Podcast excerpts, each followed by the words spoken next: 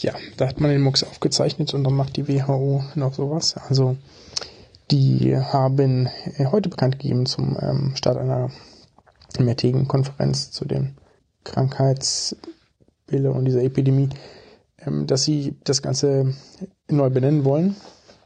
Und zwar, wenn wir jetzt immer von 2019 Novel Coronavirus oder NCOV gesprochen haben, dann meinen wir, setzt sich vielleicht durch, vielleicht auch nicht, bin mal gespannt. Die WHO benutzt noch uneinheitlich. Ähm, soll das Virus jetzt heißen SARS-CoV-2, also quasi darauf hindeuten, dass das auch schwere Atemnot machen kann, ein Coronavirus ist und dass die Nummer zwei ist, die man in diesem Hinblick bereits entdeckt. Und die Erkrankung selbst, damit man sie abgrenzen kann von einer Erkrankung, heißt dann Covid-19, stehen für Coronavirus Disease und das DKR 2019. Bin mal gespannt, was sich da terminologisch durchsetzt. Weil das andere ist jetzt ja schon eine Weile in der Welt. Nobody knew that healthcare could be so complicated, complicated, complicated, complicated.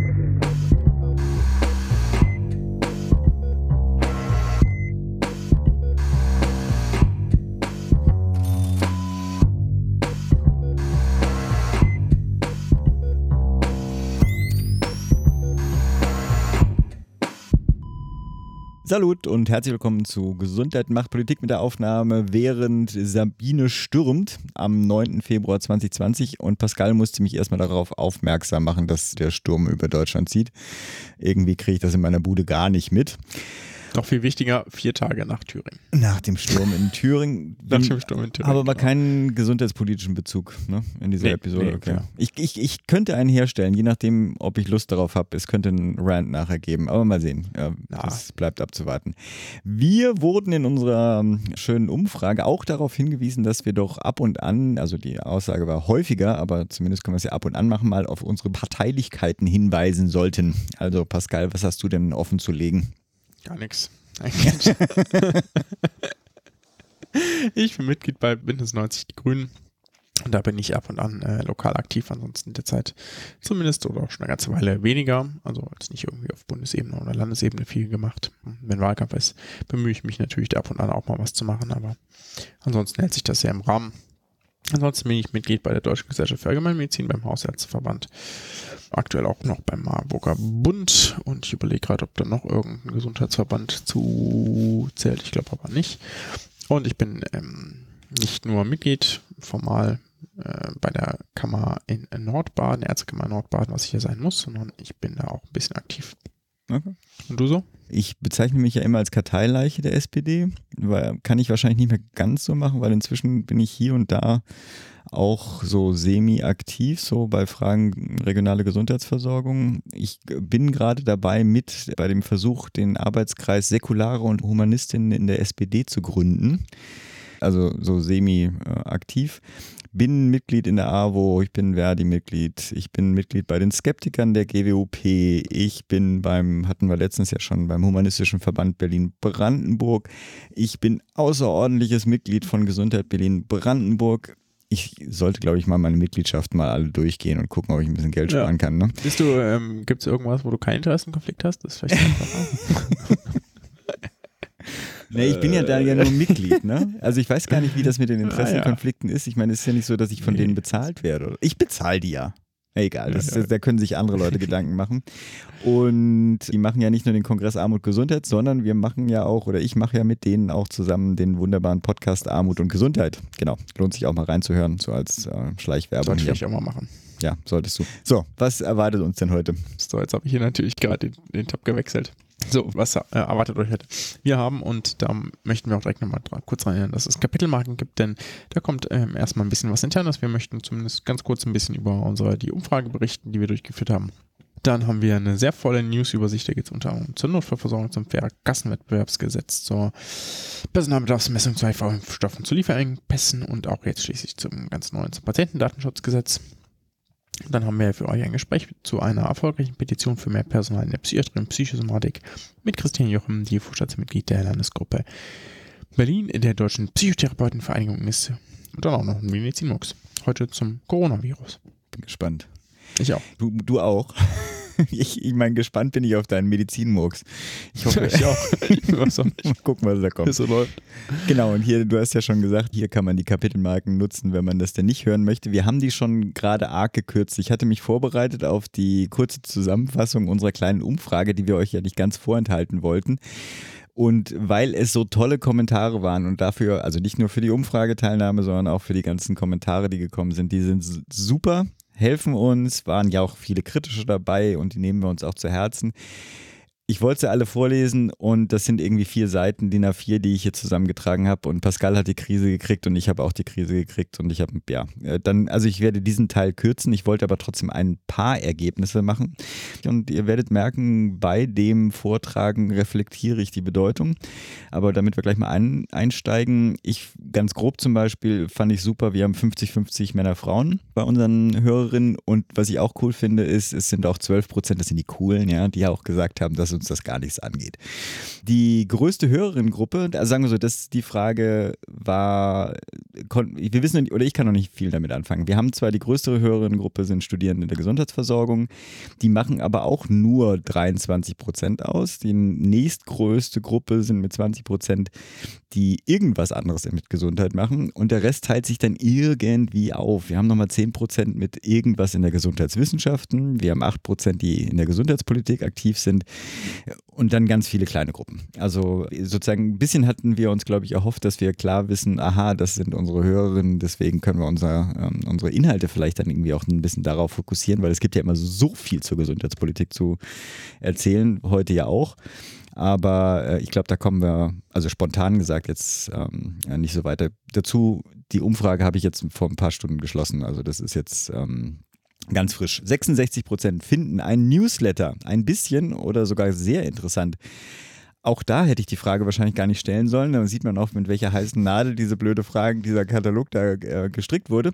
Weil, was machen wir jetzt daraus? Ne? Also da könnt ihr, also wenn wir viel Muße haben, kommt dann vielleicht auch was. Es scheint ja ein Interesse daran zu geben, aber ich weiß noch nicht, wie wir das in unseren Arbeits... Obwohl du in Elternzeit kannst doch da bestimmt noch ein Newsletter produzieren.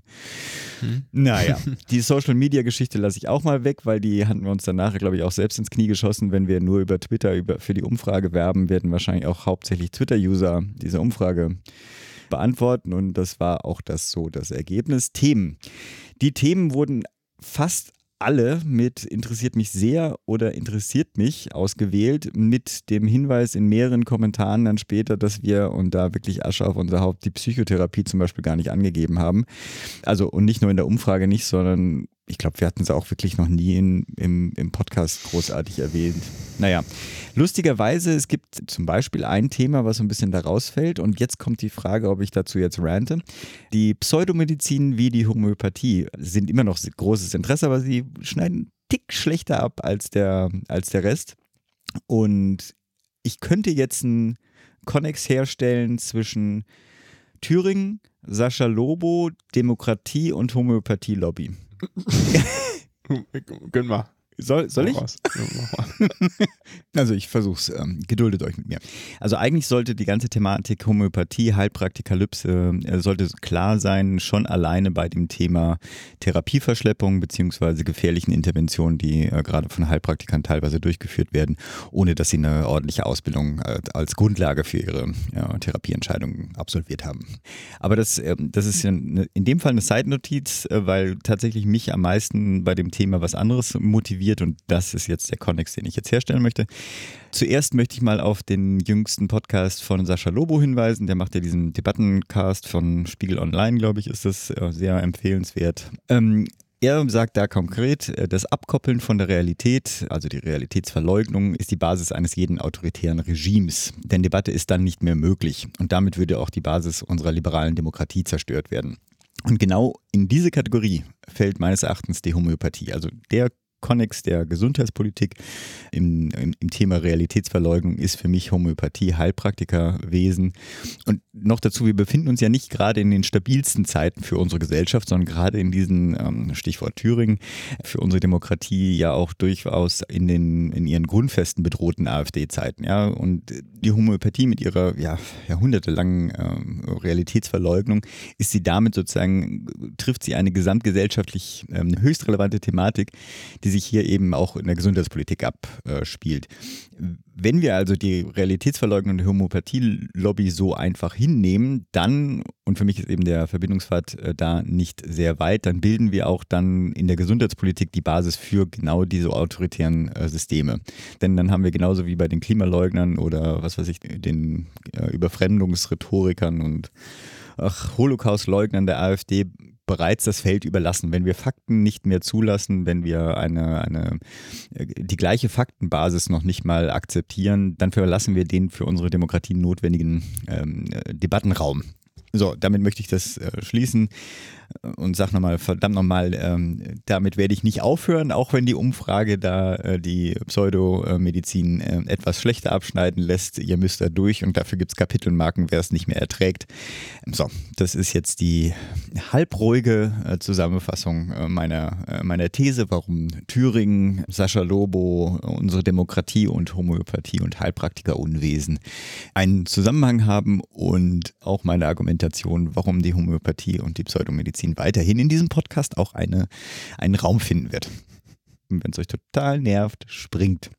So, Rubriken. Und äh, wir nähern uns auch langsam äh, der, dem Ende der Zusammenfassung hier.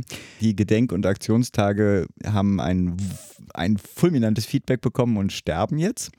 Wir werden versuchen, unseren Teil zu uns etwas kürzer zu halten. Die Heldin der Gesundheit ist auch eine Spaltung gewesen, aber da kann ich auch eh sagen, da war ich ähm, schon eh am Reflektieren, inwiefern ich das anders aufbaue. Also es wird nicht ganz verloren gehen, es wird aber jetzt auf jeden Fall eine Pause sein. Ein kleiner Shoutout und Dank nochmal an die Maren Janella, die mir einen schönen Kontakt zu jemand vom RKI aufgebaut hat und jetzt Daumen drücken, vielleicht wird daraus sozusagen ein Revival. Die Termine, die waren ja immer so ein bisschen problematisch. Wir haben in den Kommentaren häufiger mal einen Hinweis auch bekommen, wir sollten mal Termine außerhalb Berlins listen. Ähm, inzwischen ist es so, dass ich die Termine jetzt erstmal rauslasse, es sei denn, also ich würde nur noch solche äh, kommunizieren, die uns Hörerinnen äh, rübergeworfen haben. Die Kontaktanzeigen, wie würdest du das bewerten? Ich würde sagen, die lassen wir jetzt erstmal. Die lassen wir weg. Genau. Die lassen wir weg. Genau, da hatten wir sowieso schon vorher schon, eine, keine Ahnung. Hatten wir uns ja stark zurückgehalten. Genau. Und dann, ach so richtig, dann kamen wir noch doch noch zu sehr schönen Ergebnissen. Zumindest finde ich das dann, äh, weil das sowas wie ein, äh, wie ein Schmeichler äh, für uns eigentlich ist. Es, gibt zwei von den ähm, Teilnehmenden, die uns äh, nur monatlich hören wollen. 55 äh, Prozent finden alle zwei Wochen gut und 40 Prozent wollen sogar noch mehr von uns hören, was äh, auch da sozusagen, warum haben wir diese Frage gestellt? Wir werden das ja nicht beschaffen. Ja? Mhm. Wie auch immer. Also auf jeden Fall, das war trotzdem ein Schmeichler und äh, so einen Schmeichler gab es auch bei der Länge des Podcasts. Die meisten sind mit der, also wenn wir die eine Stunde mit betrachten, dann wären 82 Prozent sozusagen damit äh, zufrieden. Aber ähm, ich glaube, das, das sind auch noch nur in Anführungsstrichen gleich 20 Prozent. Ich habe die Zahlen jetzt gerade nicht vor mir. Die anderen sind auch mit anderthalb Stunden oder wie 30 Prozent sogar sagen, äh, mir egal, macht doch so lange ihr denkt. Ich finde, das, mhm. äh, das sind die Hardcore-Podcast-Hörer da draußen. Yay. Da bleibt dann immer die Frage, ob wir alle anderen schon vergrault haben. Ja, das ist die andere, das war ja deine These, die die Leute, die kürzer haben wollen, die hören uns sowieso nicht. Die haben auch nichts von der Umfrage gehört. Das ist ja immer das Problem. Ja. Genau, und ein Hinweis doch noch aus den Kommentaren, den ich jetzt mal rauspicke, weil es gerade mit, der, ähm, mit der Länge auch zusammenhängt, ist die Idee, die von zwei Leuten geäußert wurde, ob wir denn nicht tatsächlich äh, häufiger erscheinen, aber dann weniger umfangreich. Also ich glaube, der Vorschlag war, macht doch wöchentlich eine News-Sektion und sozusagen die anderen Elemente, die wir machen, dann halt dann, wenn wir Zeit haben, wenn wir Lust haben. Ja, und das war ja auch mal dein Vorschlag. Da müssen wir mal überlegen, ob das, ähm, ob das machbar ist. Mhm. Genau. Aber wie gesagt, für die ganzen und in den Kommentaren sind so viele Grüße und Schmeicheleien und also ich muss sagen, ich habe es gebraucht, ja, in dieser dunklen Jahreszeit. Ich ähm, habe äh, das sehr genossen, das zu lesen und ich hätte es auch jetzt hier gerne vorgelesen, aber es wird wahrscheinlich dann doch ein bisschen zu lang. Deswegen machen wir News. Genau. Nee, ja doch, können wir machen. Wir haben, wir haben noch eine tolle, aber eine Mail bekommen. Weiß nicht, ob Na wir das erwähnen. Auch noch? Ja, machen wir. Auch noch. Die Spenden-Mail. Und zwar, wir haben eine wunderbare Mail auch von wegen Schmeicheln von der Katharina bekommen. Danke, Katharina, sie schreibt: Hi, da ich euren Podcast sehr gut finde und ihn konsumiere, würde ich gern was spenden. Wie kann ich das denn machen? Kontodaten habe ich nicht gefunden, aber vielleicht auch nicht richtig geschaut. Katharina, Kontodaten sind wirklich nicht auf der Website zu finden und ähm, das hat uns ein bisschen unvorbereitet erreicht. Wir haben uns da noch nie Gedanken drum gemacht. Und wie du auch schreibst, diese Wunschlisten auf dieser Website, die pflegen wir auch nicht Hast du da eigentlich irgendwas eingetragen? Nee, ne? Nee. Nee, ja, eben. Also sozusagen ist, äh, wir haben uns über diese ganze Monetarisierung noch keine Gedanken gemacht. Ist jetzt vielleicht mal ein Grund, sich darüber Gedanken zu machen, ähm, aber ja, haben wir noch nicht geschafft. Aber sobald wir uns da entschieden haben, äh, werdet ihr an dieser Stelle äh, davon erfahren. Danke erstmal für das Feedback, danke für das Angebot und den Motivationseffekt dadurch. Aber jetzt tatsächlich, Pascal, News. Jetzt. Ja. News. Ah, Stichwort. Wir sprechen zunächst über Notfallversorgung. Yay, Da gab es schon wieder. Naja, naja, genau. Ja, ja, also da ja gab es ja jetzt den. Es gab den Gesetzentwurf zur Notfallversorgung und da gab es auch die ganzen Stellungnahmen. Sie müssten jetzt eingegangen sein und wir gehen vielleicht nochmal so ein bisschen durch den Gesetzesentwurf durch. Und zwar, was steht denn da jetzt drin? Also, es kommt ein gemeinsames Notfallleitsystem, die sogenannte GNL. Da laufen dann die 112 und die 116, 117 zusammen. Und dort findet dann eine qualifizierte, standardisierte Ersteinschätzung statt. Das dann optimalerweise nach dem SMED, ne? Das ist, glaube ich, oder? Strukturierte medizinische Ersteinschätzung in Deutschland. Der Algorithmus, der da entwickelt wurde, der ist angelehnt an einen Schweizer Algorithmus, der dort sehr gut funktioniert. Das ist so, äh, optimalerweise wäre es wohl so gewesen, dass man natürlich nur eine Nummer hat für alles. Mhm. Ne? Das ist so klar. Usability und so, hast du ein Problem, rufst du da an. Das geht aus ein paar ähm, bestimmten Dingen nicht, dass ein Teil der Verantwortung eben Ländersache liegt ähm, und Katastrophenschutz ja etc. auch an der 112 hängt. Ne? Hm. Und man könnte das bestimmt mit ein bisschen mehr von machen. Ich glaube aber, dass das so auch schon ganz gut funktioniert. Zumal sich ja auch in den Leitstellen von der 112 eine ganze Menge ändern müsste, wenn die denn auch strukturiert nach äh, SMED, ich weiß nicht, ob das SMED, ich sage da immer SMED zu, ähm, arbeiten sollen. Ja? Weil ich habe da jetzt einen sehr geringen Einblick rein, also die seht es mir nach, aber den Einblick, den ich habe, sind das, dass es zum Teil ausgebildete Feuerwehrleute sind. Den Einblick, den ich habe, waren ausgebildete Feuerwehrleute, die da sitzen, stehen, wie auch immer, äh, an ihrem Tisch dann die ähm, Sachen zugewiesen kriegen von dem Leiter oder automatisch über System. Ne? Also Anruf kommt rein, geht an den nächsten äh, freien äh, sozusagen Sprechapparat, ja. Der nimmt das dann entgegen und ähm, der verortet primär erstmal Fahrzeug und Material an Einsatzorte. Hm. Und das ist ja auch gut, weil das ist die Aufgabe von Feuerwehr. Also A, Abklärung, okay, ist das ja was für uns? Ja, muss das irgendwo anders hin? Und B dann, okay, was muss da hin? Ja? Hm. Und da ist natürlich dann, ähm, wenn das dazu dann noch kommt, okay, ja, aber ich glaube, das können sie auch zu Hause behandeln, machen sie mal das und das, ne? Mhm. Oder ähm, da braucht man eine ganz andere Manpower, einfach weil ja auch Gespräche länger werden können, ne? Eine Mhm. strukturierte medizinische Ersteinschätzung. Bin ich mal sehr gespannt, wie das dann äh, tatsächlich im Detail vor Ort gelöst wird. Würde mich sehr interessieren, da irgendwann mal reinzuschauen. Dann wesentlicher Punkt im Gesetz sind die integrierten Notfallzentren. Die waren ja schon im Sachverständigenratsgutachten drin. Das so oder so ist der Gesetzentwurf sehr nah an dem Gutachten dran. Die sollen nicht mehr in allen Krankenhäusern sitzen. Das ist erstmal logisch und sinnvoll, weil natürlich derzeit man das Gefühl hat, dass zu viele unstrukturierte Notaufnahmen gibt. Wenn man das dann bündeln kann, ist das gut. Das ähm, Schwierige aus Sicht der Krankenhäuser, das hatte ich aber, glaube ich, auch schon mal gesagt, ist, dass die unter Leitung der KV sitzen sollen. Hm. Und pff, das ist natürlich äh, ein Hammer, ja, weil damit dann sozusagen eine bauliche Einheit in dem Krankenhaus unter Leitung der KV sitzt, dann ist dann auch die Frage, wie ist denn da, wie macht man das mit dem Personal, wie wird da was bezahlt? Sind da gegebenenfalls Leute, die sonst in dem Krankenhaus arbeiten, rotieren die dann in die INZ, sind die dann formal bei der KV angestellt? Wie ist das mit der Weiterbildungsdauer etc.? Ne? Also gibt es Mhm. unheimlich viele Sachen, die da noch reinspielen werden äh, im Verlauf. Genau, und dann ist es noch so, dass die Rettungsleitstellen, von denen ich gerade geredet haben, die können sagen, dass sie, also Rettungsleitstelle im Sinne von der Rufnummer 112, Hm. wenn die sagen, wir wollen ein gemeinsames Notfallleitsystem bilden möchten, dann ist die Kassenärztliche Vereinigung dazu verpflichtet. Das müssen sie dann also auch gemeinsam umsetzen. Ja, und das bedeutet dann, dass die organisatorisch, technisch und eine digitale Verbindung irgendwie aufbauen, ja, die sich auf die Kooperation in medizinischen Notfallsituationen beschränkt, aber eben halt nicht, zum Beispiel das Katastrophenschutz, Mhm. ähm, Brandschutz etc. Ne, bleibt bei, bei 112, genauso wie bestimmte andere Sachen, Terminvergabe eben bei der 116, 117 bleiben können. Und genau, wesentlich für das gemeinsame Notfallleitsystem ist dann da ein gemeinsames verbindliches Verständnis zur Einschätzung der Dringlichkeit des medizinischen Versorgungsbedarfs und der Disposition der erforderlichen medizinischen Versorgung. Zitat. Ja. Hm. Das ist natürlich klar und das ist dann auch klar, warum es da dann ein strukturiertes gemeinsames Einschätzungstool braucht. So, das hatten wir schon erwähnt. Ähm, was ich ganz cool fand an dem, Rettung, an dem Entwurf ist, dass Rettungsfahrten jetzt auch von der GKV erstattet werden, wenn kein Arzt beteiligt war. Ja, also ich hole einen Patienten irgendwo ab, brauche gegebenenfalls keinen Arzt vor Ort, weil kann ich alles selbst lösen, kann ich mitnehmen. Da gab es vor wohl Unklarheiten. Ja, der RTW fordert zum Beispiel keinen Notarzt nach, sondern verträgt das Krankenhaus an, wird erstattet. Was wohl auch kommt, aber das habe ich zumindest nur so halb verstanden, das kann gerne jemand Hörer aufklären oder Hörerin, wenn sie möchten. Der Rettungsfahrt wird auch dann erstattet, wenn es unklar ist, ob ein Patient stationär aufgenommen werden muss. Ja, also das, was ja immer gefordert wird, dass die Leute nicht alle ins Krankenhaus gerannt, weil sie sonst kein Geld dafür kriegen. Mhm. Aber da muss ein INZ angefahren werden. Wenn das jetzt aber viel weiter weg ist, hm, weiß ich nicht. Sinnvoller fände ich ja auch, wenn man Leute zu Hause lässt, weil es medizinisch nicht erforderlich ist, den irgendwo mit hinzunehmen, dann trotzdem auch Geld dafür zu kriegen. Aber das schauen wir mal noch, ob das äh, sich nicht dann vielleicht doch noch durchsetzt. Was ich auch ganz interessant finde, ist, dass der Sicherstellungsauftrag, den die Kassenärztlichen Vereinigungen haben, aufgeweitet wird mit dem Gesetzesentwurf. Nämlich, dass das die vertragsärztliche Versorgung 24 Stunden täglich an sieben Tagen der Woche umfasst. Dass diese bereit, diese, ich habe nicht so ganz verstanden, was das ändert. Ich habe nur ver verstanden, dass sich das Wording ändert.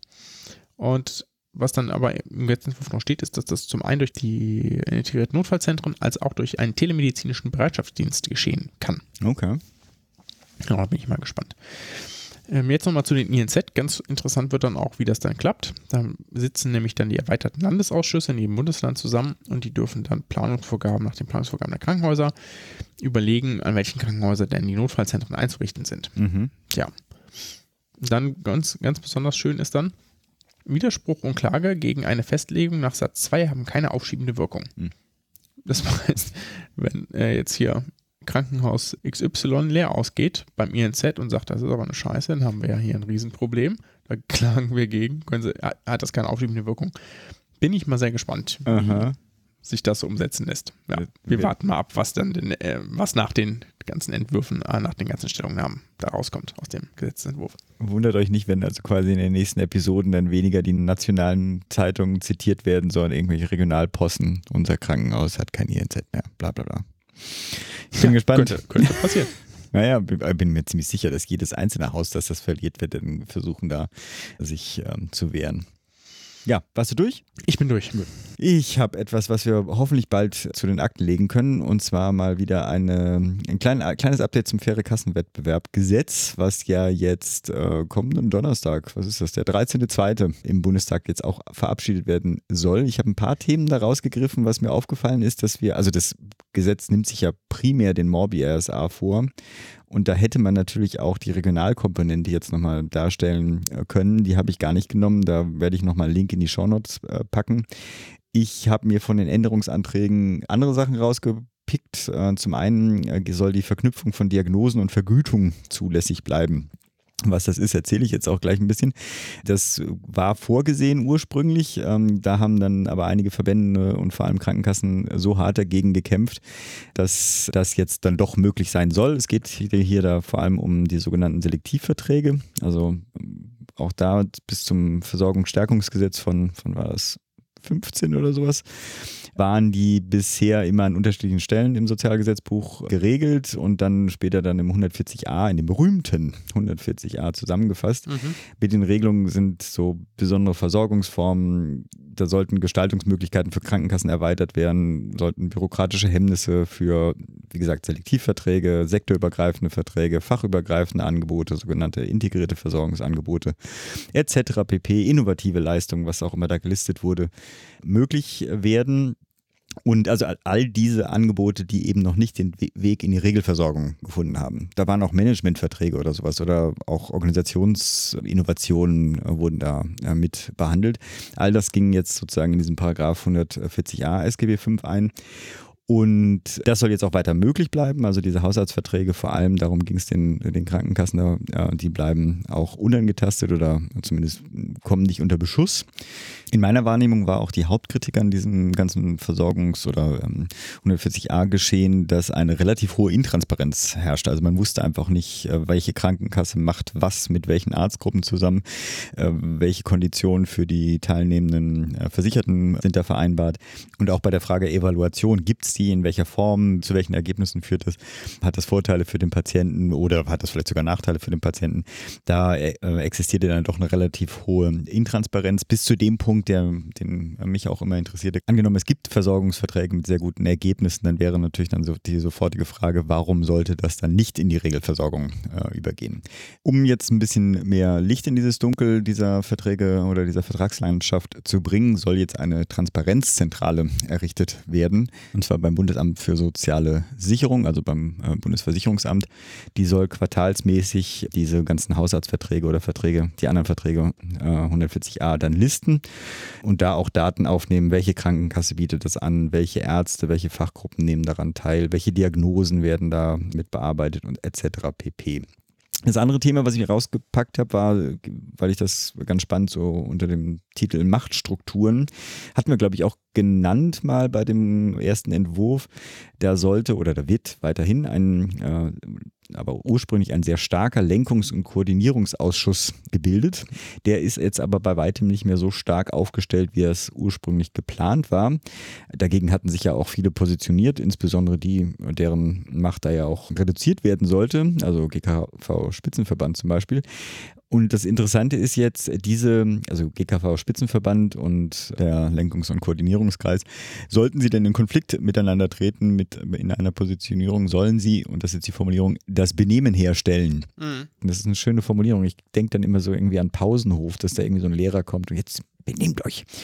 Auf jeden Fall, sollten Sie in Konflikt treten, muss eine schriftliche Begründung äh, für diese abweichende Entscheidung formuliert werden und damit auch dann mehr Transparenz über diese Entscheidungsprozesse entstehen. Ich bin mal ganz gespannt, ob das denn dann noch Sinn macht, wenn man jetzt eine weitere Institution schafft, die dann nicht eine andere ersetzt, sondern dann quasi dann wieder in Konflikt mit einer weiteren, mit einer bestehenden steht. Also ich bin gespannt, wie das sich dann im, in Real Life dann anfühlen wird. Ja, das war meine. Ich mache noch was ganz kurzes. Es gab mal wieder einen Versuch, einen HIV-Impfstoff zu testen.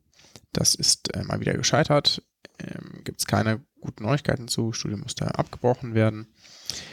Ich erinnere mich da gut an so einen kurzen Part im Medizinstudium, wo ähm, einer der Virologen, der bei uns da unterrichtet hat, quasi uns erklärt hat, wie das alles funktioniert mit den antiretroviralen Medikamenten, mhm. wie das mit, dem, mit der Forschung aussieht. Da meinte so, naja, Meinte aber auch so, naja, wie Sie sehen, klappt alles nur so halb gut. Wenn Sie den haben, sagen Sie mal Bescheid. das fand ich irgendwie ganz cool, weil er, also weil er ehrlich meinte so, naja, wenn Sie eine Idee haben, wir haben schon alles Mögliche ausprobiert, aber bisher werden wir dem nicht her. Mhm. Vielleicht haben Sie ja noch was. Also mittlerweile wird man dem natürlich schon sehr gut her, aber die Impfung ist eben nicht in Sicht und äh, Medikamente funktionieren zum Glück mittlerweile sehr gut, aber auch das ist sicherlich noch etwas ausbaufähig. Ja. Ich habe auch was Kurzes, weil ich dachte, ich könnte jetzt so richtig was Ausführliches machen. Die Headline äh, lautete Gutachten zur Personalbedarfsmessung in der Altenpflege liegt vor. Nur wurde das dann sofort aufgeklärt, dass es zwar vorliegt, aber leider nur dem Bundesgesundheitsminister. Der hat das nämlich noch nicht abgenommen und so kann der Kreator dieses, ähm, dieses Berichtes, äh, der Professor Rothgang von der Uni Bremen, auch nicht viel dazu sagen. Und äh, das wenige, also ein paar Teaser werde ich dann schon aus, habe ich aus dem, aus dem Artikel dann rausgenommen. Trotz alledem, weil wir auch darauf hingewiesen wurden, auch da ein kleiner Hintergrund. Im Pflegestärkungsgesetz 2 wurde die Selbstverwaltung aufgefordert, bis dieses Jahr und zwar bis Juni, also sind wirklich gut in der Zeit noch, ein Verfahren zur Messung des Personalbedarfs in der stationären Pflege vorzulegen. Wenn ich mich richtig entsinne, gab es das für die Krankenhausversorgung im letzten Jahr schon vorgelegt von, oh Gott, Deutsche Krankenhausgesellschaft, Verdi und Deutschem Pflegerat. Aber in diesem Fall geht es halt um die stationäre Pflege. Also Rotgang hat dazu eine Studie gemacht in 62 Pflegeheimen, hat dabei Personal in seinen Tätigkeiten beobachtet und zwar sowohl also am Bett, an, in der engeren pflegerischen Tätigkeit, wie aber auch in den dazugehörigen Planungsprozessen, Steuerungsprozessen und so weiter und hat daraus dann einen Qualitätsmix äh, entwickelt, der dann auch in Abhängigkeit von dem Gesundheitszustand der Bewohnerin äh, der jeweiligen äh, Einrichtung ist. Also ganz banal, in einem Haus, was primär demenzkranke Menschen versorgt, ist natürlich der Aufwand deutlich höher. Zu den Teasern ganz äh, grob. Erstmal keine Überraschung, wir brauchen mehr Personal in der Altenpflege. Und zwar erheblich mehr. Das war ich so ein Newsflash. Wie auch immer. Er sagt aber, es ist relativ geringer mehr, Mehrbedarf an Pflegefachkräften. Vor allem würden seiner Aussage zufolge Assistenzkräfte benötigt und damit lege die Fachkraftquote deutlich unter 50 Prozent. Pflegefachkräfte müssten sich künftig auf Planung, Supervision und so weiter konzentrieren. Wie gesagt, wir warten ab, bis es dann tatsächlich dann veröffentlicht ist und dann kann man bestimmt noch mehr dazu sagen. Aber auch er sagt, das Verfahren ist jetzt nicht äh, finito, sondern es sollte primär jetzt ausgetestet werden. Ich, ähm, genau, wir berichten, sobald es da mehr gibt. Okay, dann ganz kurz zur Wissenschaftlichen Kommission für ein modernes Vergütungssystem. Die hatten ja ein Gutachten vorgestellt. Da habe ich auch mal kurz reingeguckt, dass ich, also nicht in das Gutachten, sondern das, was dazu so berichtet wurde. Ich fand es ehrlich gesagt so mäßig spannend, weil das irgendwie, irgendwie vielleicht interessant wirkt, aber weder ist es das, was im Koalitionsvertrag angekündigt wurde, nämlich dass das irgendwie Schritte Richtung einer Bürgerversicherung machen soll, das macht es nämlich gar nicht. Ähm, noch macht es da sonst irgendetwas aus meiner Sicht groß Sinnvolles, die, also die, die Legendierung sozusagen ist das ja eigentlich. Also, äh, dass man sagt, okay, es gibt diese und jene und folgende Prozeduren, die man äh, abrechnen kann. Ich halte das sogar eher für eine schlechte Sache, zumindest für das gemeinsame rot-grüne Ziel einer Bürgerversicherung, weil man mhm. dann tatsächlich sieht, was denn äh, exakt der exakte Unterschied zwischen GOE und EBM ist. Ja? Mhm. Weil äh, dann kannst du es tatsächlich auf einen Euro und Cent bemessen, was da der Unterschied ist. Ähm, bisher ist das ja immer so, naja, so ungefähr, was der Unterschied ist, weil man da äh, sagen kann, okay, ich habe hier zum Beispiel 10% Privatversicherte in meiner Praxis, mhm. generiere damit aber 25% meines Umsatzes. Aber man kann nicht sagen, okay, für diese Leistung kriege ich tatsächlich so viel weniger, einfach weil die beiden Vergütungssysteme so unterschiedlich sind. Also war jetzt nicht so irgendwie erfolgreich die Kommission aus mhm. meiner Sicht. Aber lass mich da gerne des Besseren belehren, wenn jemand was hat. Ja, ich überlege jetzt gerade, ob ich das überhaupt noch bringe. Ich versuche es ganz kurz zusammenzumachen. Es war ein weiteres Thema, nämlich zum faire Krankenkassenwettbewerbgesetz, meine Güte. Und zwar wird natürlich da auch gerade über die Lieferengpässe bei Arzneimitteln wieder diskutiert. Und zwar darum, ob die Rabattverträge äh, verboten werden sollen. Bezieh beziehungsweise zumindest solche, die nur einen Hersteller umfassen. Also es wird diskutiert, inwiefern man Rabattverträge zumindest so gestalten muss, dass mehrere Hersteller da mit drin sein sollen, einfach dadurch, falls einer ausfällt, dass dann der andere einspringen könnte. Das Problem bei allen Pharma-Themen habe ich, obwohl das eigentlich bei allen Themen ist, aber bei Pharma fällt es mir besonders auf, dass es so komplex ist, dass es mir schwer manchmal fällt, da eine eigene äh, Meinung dazu zu äh, formulieren. Also klar, Krankenkassen sind natürlich dagegen, ne, weil sind natürlich nicht so wirksame Rabattverträge aushandelbar. Was ich allerdings auch als ne, spannend ist nicht, aber das ein Argument, was sie aufbringen, was mich daran erinnerte, an das äh, Gespräch mit dem Sebastian, dass auch viele Hersteller das nicht sichern können, weil die meisten Hersteller dann ohnehin, also Globalisierung, ne, auf den gleichen Wirkstoffproduzenten zurückgreifen. Sprich, wenn Lieferengpässe darauf zurückzuführen sind, dass dieser Wirkstoffproduzent ausfällt aus irgendwelchen äh, Gründen, hat das auch bei mehreren Herstellern in solchen Rabattverträgen keinen positiven Effekt. In dem Zusammenhang vielleicht auch spannend, dass in die, das ist nicht nichts Aktuelles, sondern in der kommenden äh, EU-Ratspräsidentschaft soll das auch diskutiert werden und vor allem da, mhm. das, wie Produktionskapazitäten denn wieder nach Europa äh, gebracht bzw. hier aufgebaut werden können. Und es wird zwar diskutiert, inwiefern man Anreize zum Beispiel setzen kann, dass soziale Arbeitsbedingungen, klimafreundliche Produktion oder sowas dann incentiviert werden was jetzt in dem Gesetz gemacht werden sollte. Es gibt zum Beispiel im, seit 2016 beim BfArM, also beim Bundesinstitut für Arzneimittel und Medizinprodukte, gibt es einen Jour fix zu Lieferengpässen und der soll jetzt auch gesetzlich verankert werden, so damit alle Akteure dann die Versorgungslage irgendwie kontinuierlich beobachten können. Mhm. Das BfArM könnte dann auch, das steht jetzt auch drin, dann sowas wie eine erweiterte Lagerhaltung oder Kontingentierung dann anordnen. Also ein bisschen mehr weitere Komplexität in System reinbringen. Aber andererseits funktionieren die Checks and Balances äh, weiterhin. Insofern ist es vielleicht eine gute Nachricht, keine Ahnung. Mhm. Du hast ein schönes Thema reingemacht, wo ich selber jetzt gespannt bin, was du uns da erzählen möchtest. Ja, ich habe äh, hier was reingepackt. Ist, ich habe gedacht, es ist mir egal, dass das hier ein Gesundheitspolitik-Podcast äh, ist. Das muss ja trotzdem rein, das ist so wichtig. Und zwar hat sich das ähm, Bundesamt für Sicherheit in der Informationstechnik, Technologie, wie auch mhm. immer, Sicherheit in der Informationstechnik die hatten ja ganz lange Passwortregeln, die super veraltet waren, zum Beispiel, dass man das ständig ändern muss, ja, also in regelmäßigen Abständen geändert werden sollte.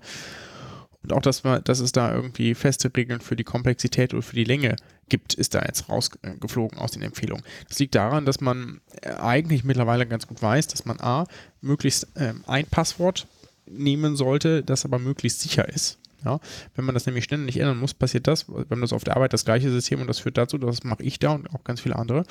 Die haben ein Passwort und hauen dann eine 1, 2, 3, 4 oder 5 dahinter, je nachdem, äh, wie gerade die Lage ist, ja. Und dann, wenn hier Passwort 3 wieder abgelaufen ist, dann machst du halt 4 und 4 kannst du auch machen, aber das fünfte, kannst du dann wieder Nummer 1 benutzen. Ja. Und das ist natürlich irgendwie maximal unsicher. Ja, man muss sich das, den Spaß ja auch irgendwie merken können und dann noch lieber eins, das wirklich sicher ist und sich dafür dann noch merken kann, weil das sollte man ja auch nicht überall verwenden. Deswegen ist es dann zumindest, wenn man denn die Möglichkeit hat, das zu erstellen, und das geht jetzt im Arbeitsplatz vielleicht nicht, aber sonst ein Passwortmanager, eine ja, gute Option. Wollte ich gerade sagen, hoffentlich Dann- kommt der noch nicht, dass du das gleiche Passwort bitte nicht überall benutzen.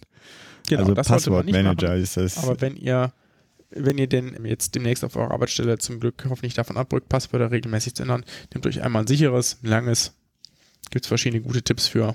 Genau, und dann ist es sicher. Aber Gut. tragt's weiter, nicht ständig ändern. Ist Quatsch. hält euer digitales Leben gesund. Ja. Ist ja gut. Und so haben wir die Verbindung Keep it hergestellt. safe. Oh Gott, jetzt habe ich gar kein lustiges Thema. Mache ich trotzdem.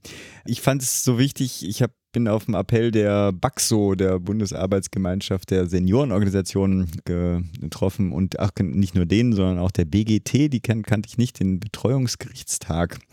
Und zwar wollen die oder fordern die höhere Hürden für freiheitsentziehende Maßnahmen in der häuslichen Pflege. Ich war ein bisschen selber überrascht, weil ich ein bisschen schon so lange draußen bin und naiv gedacht habe, dass die Regelungen aus der stationären Betreuung einfach da auch übertragen wären. Also es geht um Bettgitter fixieren und mit Gurten hier von Armen, Beinen, Kopf, was man halt alles so fixieren kann. Also es geht um massive Eingriffe in die Freiheit der betreuten Menschen ne, und auch schutzbedürftigen Menschen. Und im stationären Setting, korrigiere mich da, da kann man das, glaube ich, nur mit gerichtlicher Genehmigung so machen. Im ambulanten Setting ist das nicht so. Und ich fand dann als besondere Geschmacks- oder Ungeschmacksnote oder bitter kam mir auf, das haben sie auch geschrieben, im Katalog des GKV-Spitzenverbandes sind diese äh, Fixiersysteme unter dem Begriff Erleichterung der Pflege gelistet. Was natürlich dann, wow, also so aus dem, keine Ahnung, vorletzten Jahrhundert. Wie auch immer, Appell werde ich verlinken, ja, wollte ich hier erwähnen, wichtiges Thema. Du hast noch was zum Patientendatenschutzgesetz. Genau. Wird noch ein bisschen länger, zumindest ein klein bisschen länger. Und zwar gibt es da auch den Referentenentwurf und der ist sehr lang, deswegen habe ich den nicht gelesen. Aber ich habe mich auf das verlassen, was verschiedene Leute gelesen haben und fasse es mal ein bisschen äh, zusammen.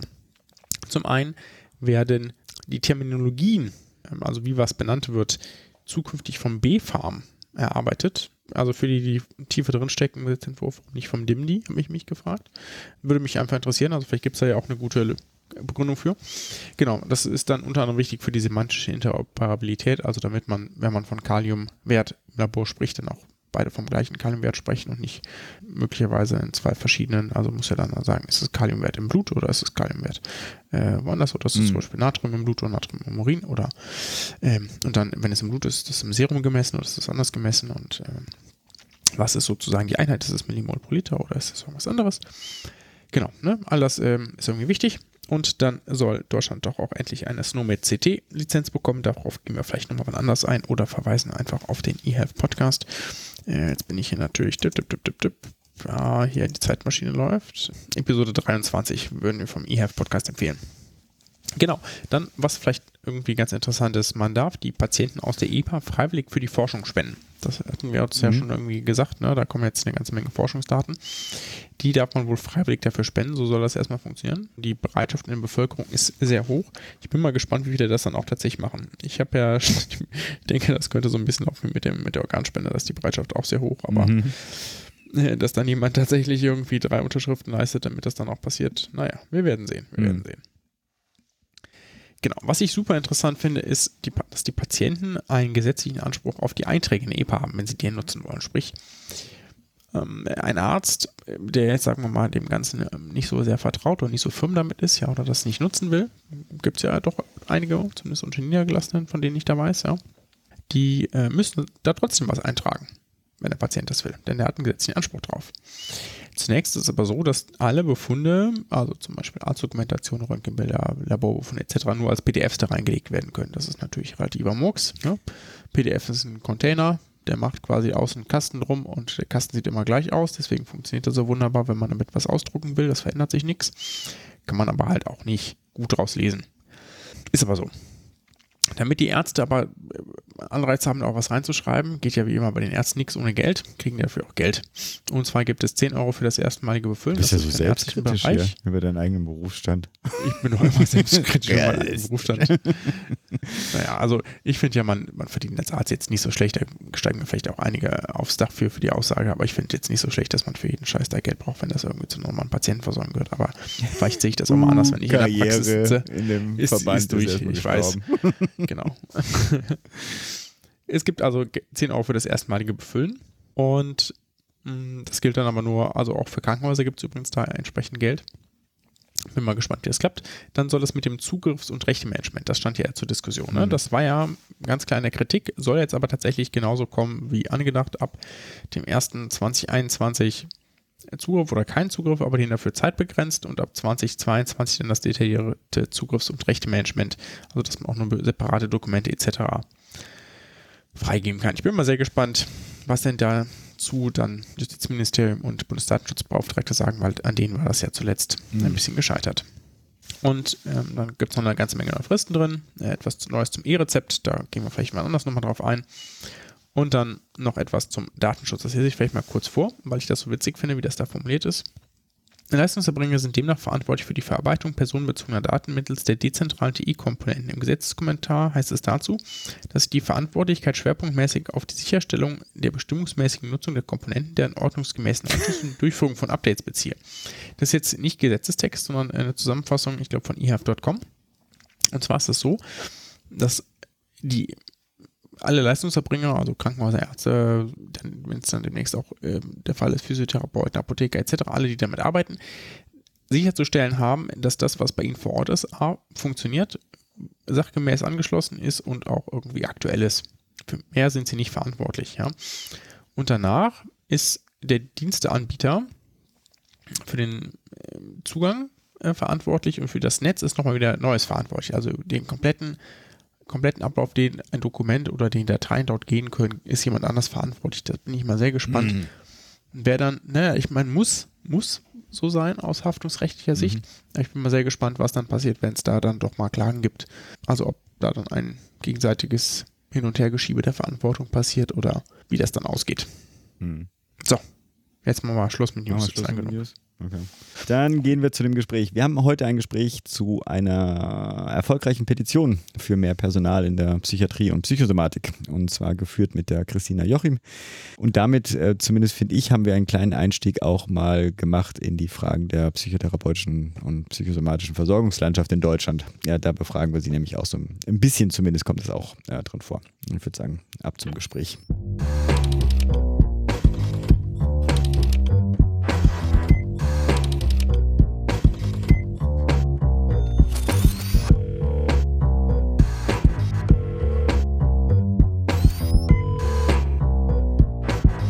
Wir sprechen heute mit Christina Jochim. Sie ist Mitglied im Vorstand der Deutschen Psychotherapeutenvereinigung in der Landesgruppe Berlin.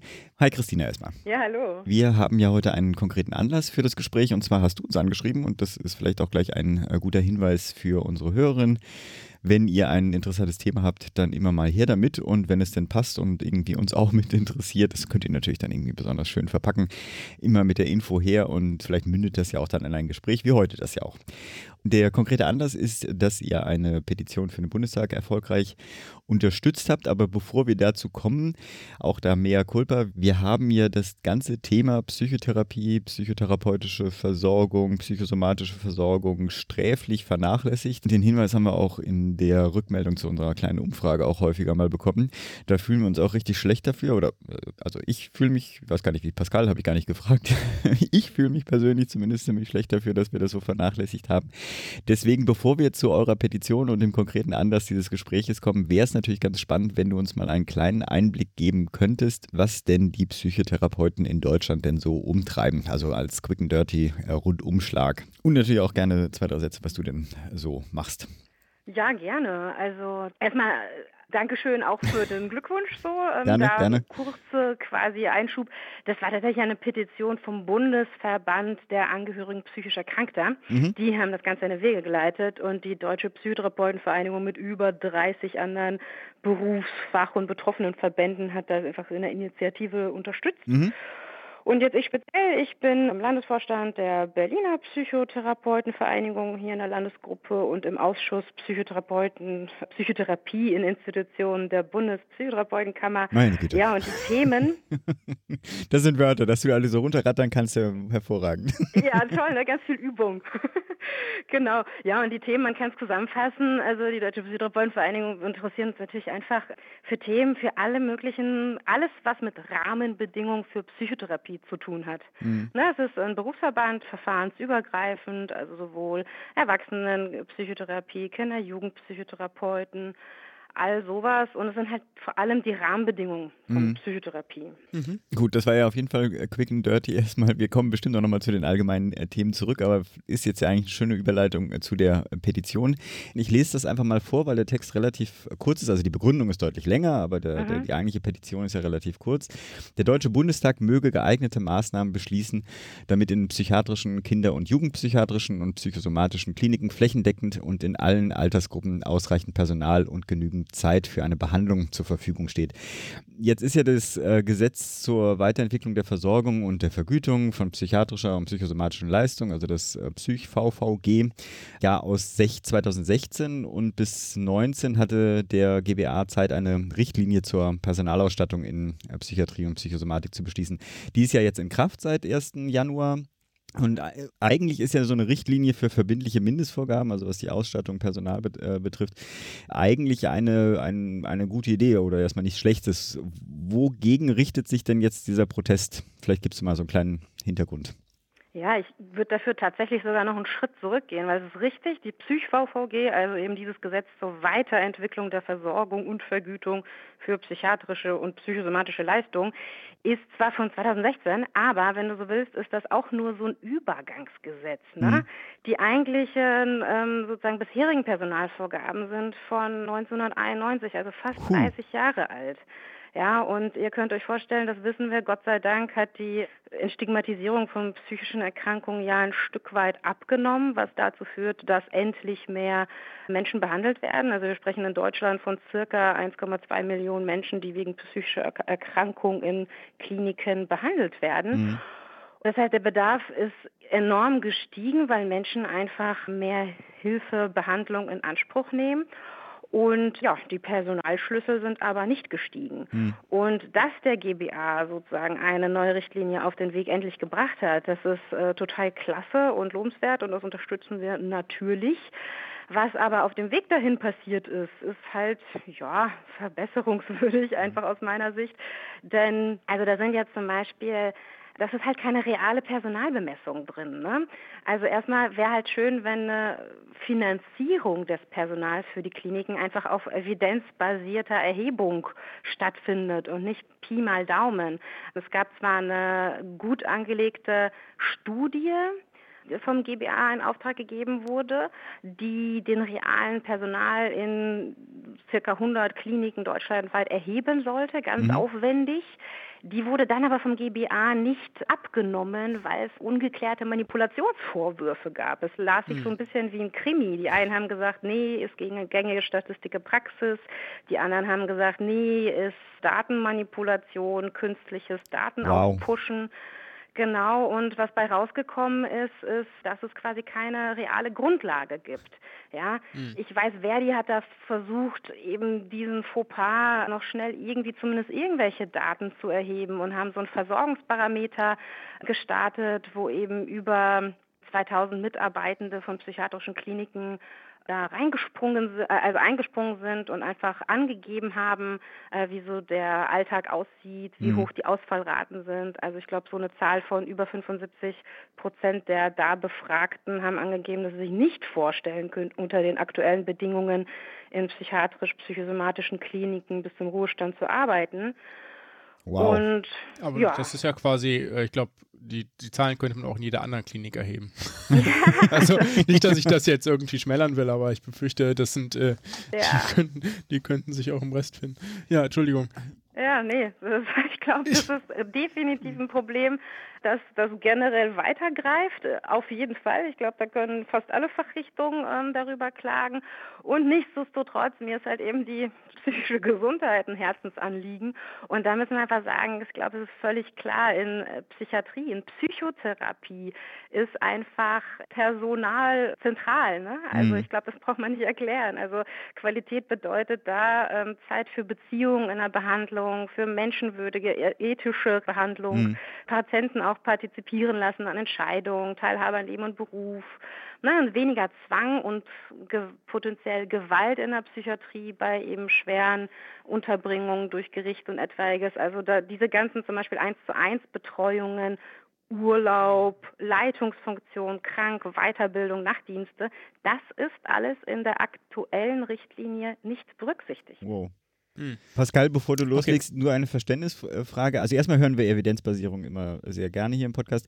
Äh, aber sozusagen der, der, das Verfahren war, es wurde eine Studie in Auftrag gegeben, an der gab es Kritik und statt jetzt eine neue äh, zu starten oder das Verfahren neu zu starten, hat man sich dann im Prinzip auf Pi mal Daumen Lösung äh, zurückgezogen. Oder genau. ist das zu? Okay. Ja. Genau, das auf so Pi mal Daumen-Lösung, beziehungsweise also es gab zum Glück ein paar Erhebungen, äh, also beziehungsweise nicht Erhebungen, also ein Plus an Personal, eine kleine Aufstockung im Bereich der Kinder-Jugendpsychiatrie, der mhm. Intensivpflege und eben der psychotherapeutischen Leistungen. Es war auch gut, dass die Richtlinie endlich eben Berufsgruppen wie zum Beispiel eben die Psy psychologischen Psychotherapeuten und Kinder-Jugendpsychotherapeuten endlich überhaupt aufgenommen hat. Davor äh, waren die so quasi gar nicht vertreten, eben als psychotherapeutischer Berufsstand. Mhm. Das sind schon sozusagen, es gab in einigen Bereichen eine Anhebung, aber eben beim besten Willen nicht, was dem realen Bedarf und äh, ja, mhm. Fachstandards entspricht. Da mhm. braucht es halt mehr. Ein anderer Kritikpunkt, der, glaube ich, ähm, gut durchgeht durch die Branche bezüglich dieser Richtlinie, ist ja der Dokumentationsaufwand. Der war jetzt ähm, noch gar nicht äh, so stark im Fokus. Ich äh, weiß das deshalb, weil mein ähm, Vater als Sozialarbeiter in einer psychiatrischen Klinik arbeitet. Ah. Und wir hatten ähm, neulich äh, saßen wir irgendwie zusammen und hat er sich darüber aufgeregt, was dass das mit dieser neuen Richtlinie jetzt hier großes Drama wird und alle ja alles ständig dokumentieren müssen. Also mhm. ich glaube, der Hintergrund ist, dass jetzt kleinteilig dokumentiert wird für, ich weiß nicht welche, aber für die meisten Berufsgruppen, wann sie wie, wie viel Zeit bei welchen Patienten verbracht haben. Ist das richtig? Mhm, genau. Ja, jetzt ist es ja zum Beispiel auch so, ähm, also äh, aus, aus meinem eigenen Fach erzählen zu können, der Geriatrie ist das auch so. Also zumindest für die therapeutischen Berufsgruppen, für die Ergotherapie, Physiotherapie, Logotherapie, Logotherapie sage ich schon, Logopädie, pardon. Die müssen da auch jede einzelne Behandlungseinheit dokumentieren. Mhm. Also ich hätte genau. das, das, das so verstanden, dass das bisher nicht so detailgetreu dokumentiert werden muss, wie das jetzt mit der neuen Richtlinie vorgegeben ist und zumindest auch eine Stellungnahme gefunden. Zum Beispiel vom Uniklinik Würzburg, die gesagt haben, das ist hier ein viel zu großer Dokumentationspflichten, die kommen viel mehr bürokratische Aufgaben auf die Mitarbeiter zu, etc. etc. Das waren so die Beschwerden, die ich zu dieser Richtlinie gelesen habe. Okay. Ja, ich glaube, da spielt noch ein anderer Punkt mit hinein. Dass in Psychiatrie und Psychosomatik dokumentiert wird, das ist ja jetzt schon so. Also aus meiner eigenen Tätigkeit kann ich berichten, ich äh, muss jede Leistung äh, minutengenau und etwaiges dokumentieren, meine ganzen Kollegen genauso. Diese Kritik an der Dokumentation betrifft aus, so wie ich es verstanden habe, die stationsgenaue Dokumentation, die dann mhm. mit verschärften Sanktionen einhergeht. Was bedeutet okay. das für die Praxis? Das bedeutet zum Beispiel, dass Bereich- und stationsgenau dokumentiert werden muss. Und ich glaube, jeder, der in einer Akutpsychiatrie, so wie ich, oder eben in der Psychosomatik und anderen arbeitet, kennt es, dass es durchaus mal sein kann, dass bestimmte sei es jetzt irgendwie Krankenstand beim Personal oder eine Überbelegung mit Patienten, die untergebracht sind, dazu führen kann, dass es schon einige Springer gibt. Das darf nicht, äh, natürlich nicht im Alltag äh, die Regel sein, aber solche Gegebenheiten, Notfälle und etwaiges gibt es. Und was jetzt passiert, ist sozusagen, dass über irgendwie über drei Monate gemittelt wird und es, wenn 85 Prozent der jetzigen Richtlinien nicht erfüllt sind, es dann Sanktionen gibt.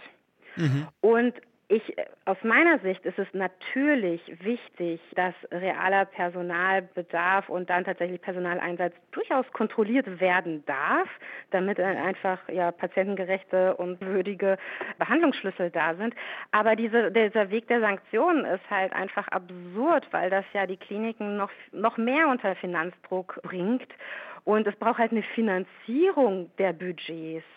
Und das, da mischt sich, aus, aus, so wie ich es verstehe, das mit der Dokumentation einfach mit äh, rein. Also, dass dokumentiert wird, unbedingt, das genau dokumentiert, natürlich, es ist halt eben Leistung, die aus dem Krankenkassensystem als ja, Teil der Solidargemeinschaft finanziert mhm. werden. Da darf man natürlich auch drauf gucken.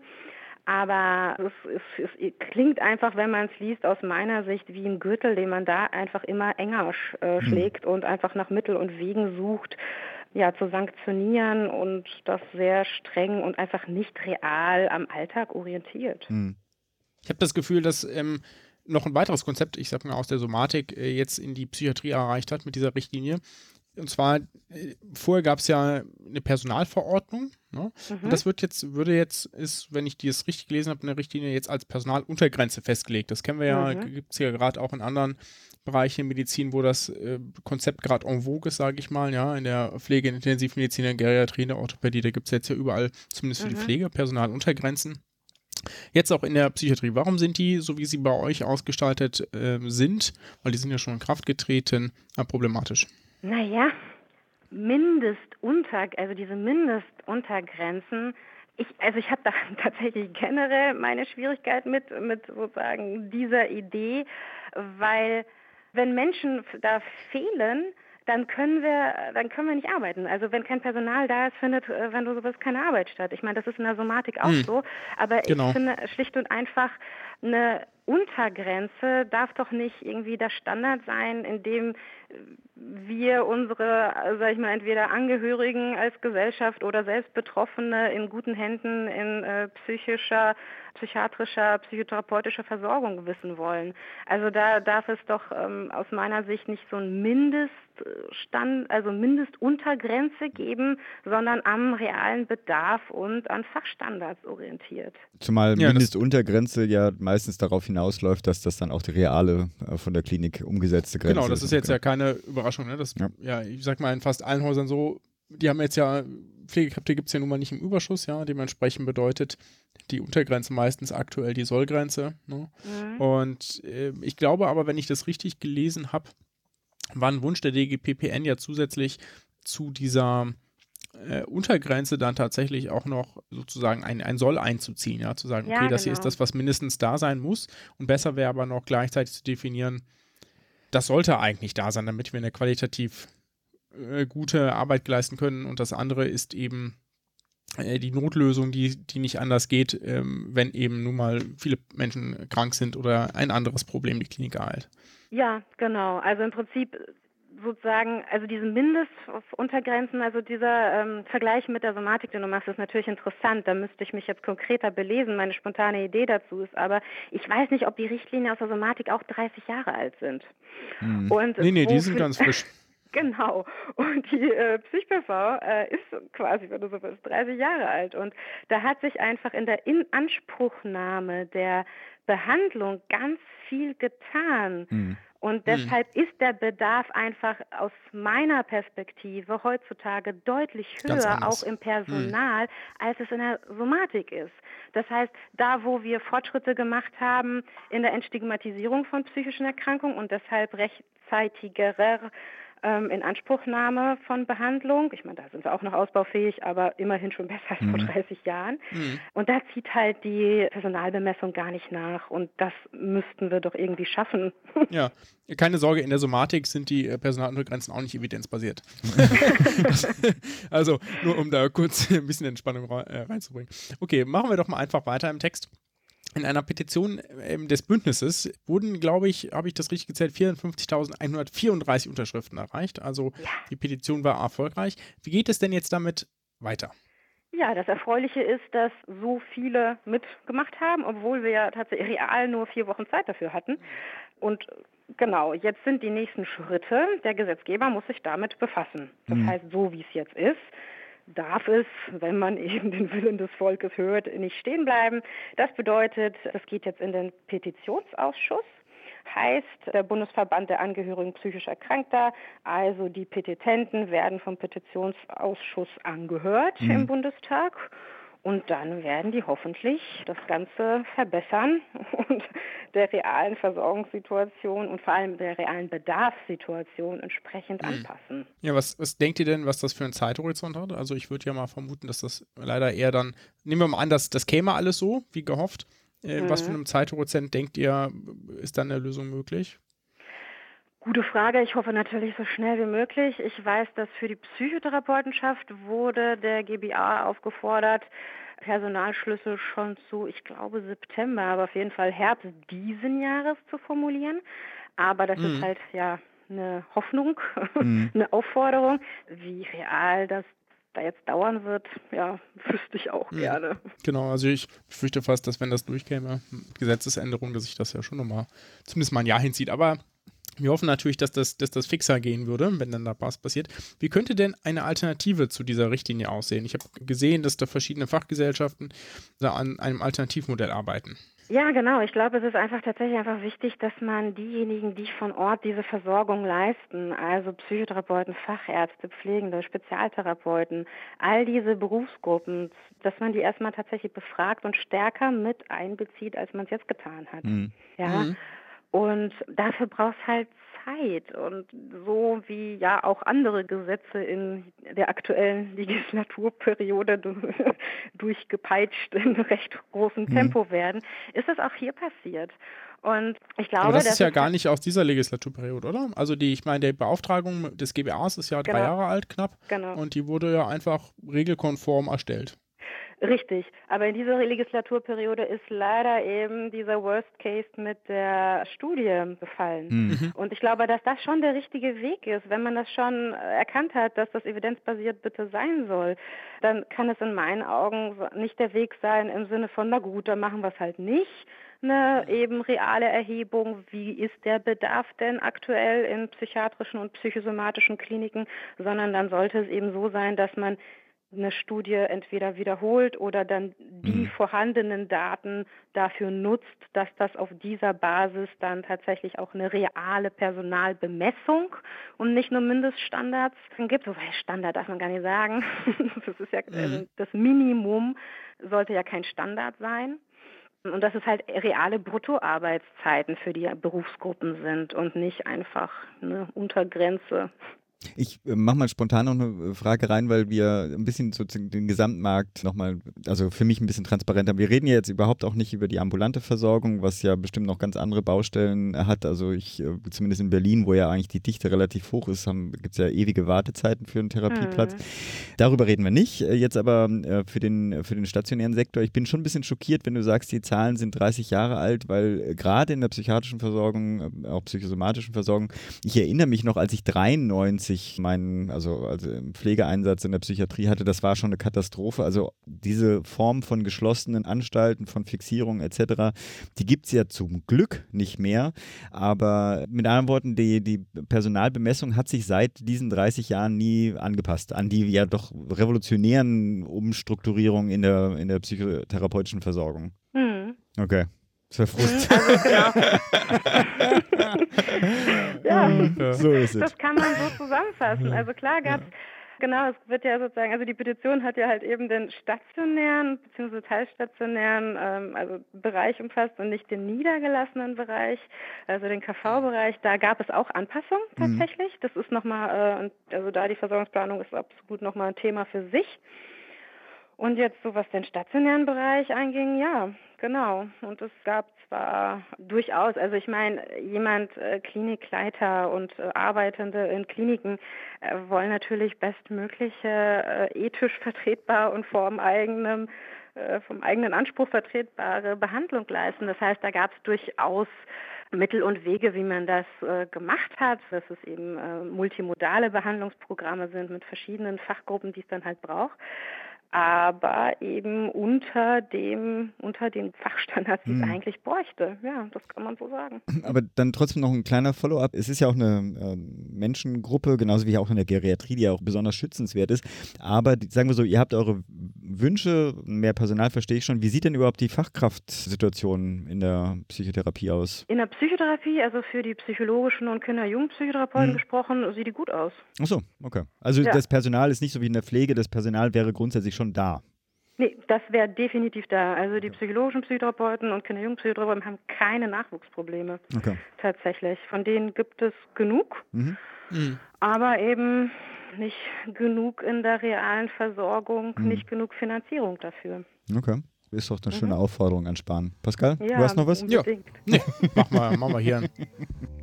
Ja, wunderbar. Danke für diesen Ritt äh, durch die, also unseren ersten Ritt durch die äh, psychotherapeutische Landschaft äh, Deutschlands. Wir werden das bestimmt nochmal fortführen. Vielleicht auch mal die ambulante Versorgung äh, uns anschauen. Auf jeden Fall danke erstmal für den Hinweis ähm, hier auf die News und äh, für das Gespräch. Ja, ich freue mich. Vielen Dank. Danke Ja, auch. gerne. Bis dann. Tschüss. Bis dann, ciao. Many people would go to a doctor earlier if they didn't trust some quack who is doing nothing for them. That's what makes a quack so dangerous. So, heute geht es um Coronaviren beziehungsweise das Coronavirus. Da, die haben nichts mit der Biermarke zu tun. Ja, also der Joke ähm, muss als Vater auch einfach sein. Sondern Coronaviren sind eine eigenständige Virusfamilie. Die sind genetisch sehr variabel, ähm, können daher auch mehrere Arten infizieren. Also mit mehreren Arten ist zum Beispiel gemeint, dass die sich dann von Tier auf Mensch oder auch umgekehrt übertragen lassen. Also dass die nicht sozusagen auf eine Spezies fokussiert sind und ähm, sich nur da Wirte suchen und da verbreiten, sondern da eben auch wechseln können, eben weil die sich so gut anpassen können. Ein anderes Beispiel dafür ist auch das noch bekannte SARS oder MERS. Das äh, SARS war das schwere akute Atemwegssyndrom. Ähm, das war ja auch in China ausgebrochen. Da, das waren eben auch Coronaviren, die dafür verantwortlich waren. Coronaviren führen aber auch sonst bei Menschen zu Erkältungskrankheiten. Also es ist nicht so, dass die nur ähm, jetzt in diesem Fall irgendwie, dass es nur da dieses eine Coronavirus gibt, sondern es gibt auch so Coronaviren, die aktiv sind, im Umlauf sind, sich vermehren und auch zu Erkrankungen führen können. Jetzt geht es hier aber natürlich insbesondere in diesem Medizinmux um das 2019 NCOV, das 2019 Novel Coronavirus. Da fangen wir vielleicht einfach ganz von vorne an. Und von allem, was wir wissen, gab es laut chinesischen Medien den ersten Verdachtsfall am 8.12.2019. Deswegen ist es auch mit 2019 markiert das Virus. Da wurde, begann diese komplette Situation mit dem ersten infizierten Patienten in Wuhan. Das ist eine große Stadt mit 11 Millionen Einwohnern in China, in der Provinz Hubei. Und das war da ein Besitzer von einer Bude auf einem Markt, an dem, sogenannten Huanan Seafood Market. Das ist ein sehr großer, naja, vielleicht zeichnet das besser als, als Nassmarkt irgendwie, mit ähm, der so areal bedeckt von ungefähr sieben Fußballfeldern, also wirklich riesig mit über 1000 Marktbuden, Marktständen dort. Und da laufen natürlich viele Menschen irgendwie rein und raus, ja, viele Kunden, die irgendwas kaufen wollen. Und das ist natürlich der optimale Platz, um eine Krankheit zu verteilen. Und auch wenn der jetzt irgendwie Seafood Market heißt, ist es äh, da vielleicht ähm, von Menschen, also von den Berichten, die wir wissen, nicht nur, so halb zutreffend, denn da wird auch vieles andere verkauft. Ähm, andere lebende Tiere, Igel, irgendwelche äh, Katzen, Bambusratten und so weiter und so fort. Also es ist ein großer Markt für lebende und tote Tiere.